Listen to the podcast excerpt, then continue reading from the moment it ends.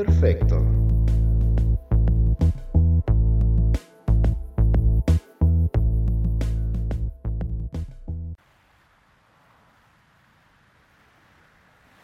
Tener 31 años, ganarse una beca nada más y nada menos que con Guillermo del Toro, el más reciente ganador de un Oscar como mejor director, el tercero de los tres amigos directores mexicanos que han ganado esa estatuilla en los últimos años, el más bonachón, el gordo como le dicen los cuates, el director de moda definitivamente, el más inventivo, el que sueña y crea criaturas increíbles más que monstruos, ese director que regala becas para ir a París a estudiar con él. ¿Cuántos no tendrán las ganas de ser quienes puedan estudiar con este director? Y deja tú la beca, ¿cuántos no pagarían para algo así? Pero la suerte la tiene uno nada más. Un adulto de 31 años que sea por angas o mangas se ganó la beca. Qué, suerte de cabrón pero estás en México y tienes 31 años y en este país eres de los millones que a los 31 años no tiene casa propia o trabajo estable, una tarjeta de crédito, un auto o dinero suficiente para pagar tu vuelo a París y aprovechar la beca con el director de moda. Por ahí sale una nota exponiendo el caso. Tal vez tú estás pidiendo prestado o vendiendo cosas o acaso iniciando una campaña en línea para conseguir ese dinero que te falta. Seguro andas muy emocionado por la beca. ¿Quién no lo estaría? Entonces estallan las redes. Por ahí a alguien se le ocurre que es un imposible que a los 31 años no tengas seguridad financiera. Te critica porque a esa edad ya deberías tener mínimo para poder pagarte un vuelo a París.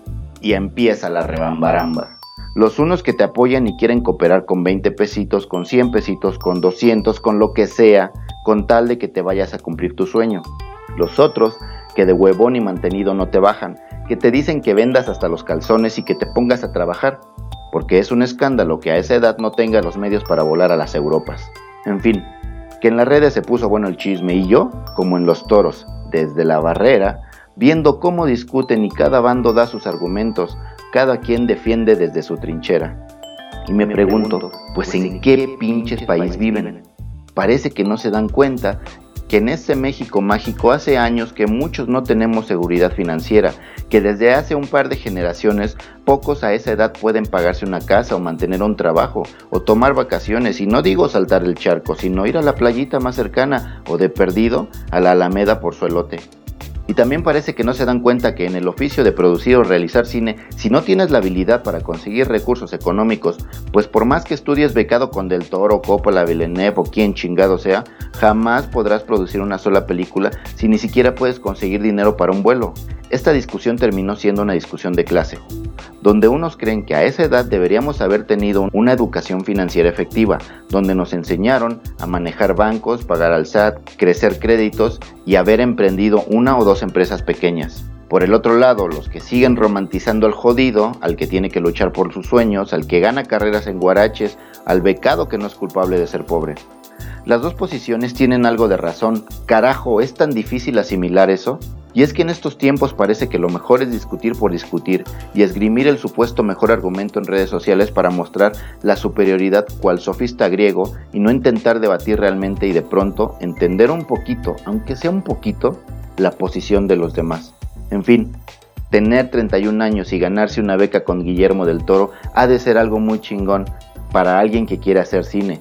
Y si tiene para el pasaje o no, es muy su pedo. Y si es un mantenido o le ha ido mal en la vida, también es su pedo. Y si puede ir con su propio dinero o dinero prestado o con otra beca, pues qué chingón también. Sigue siendo su pedo.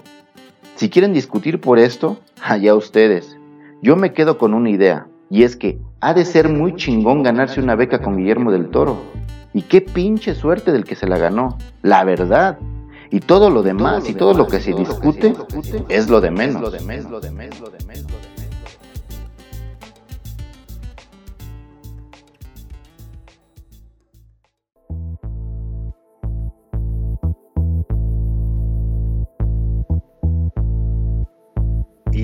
Imperfecto.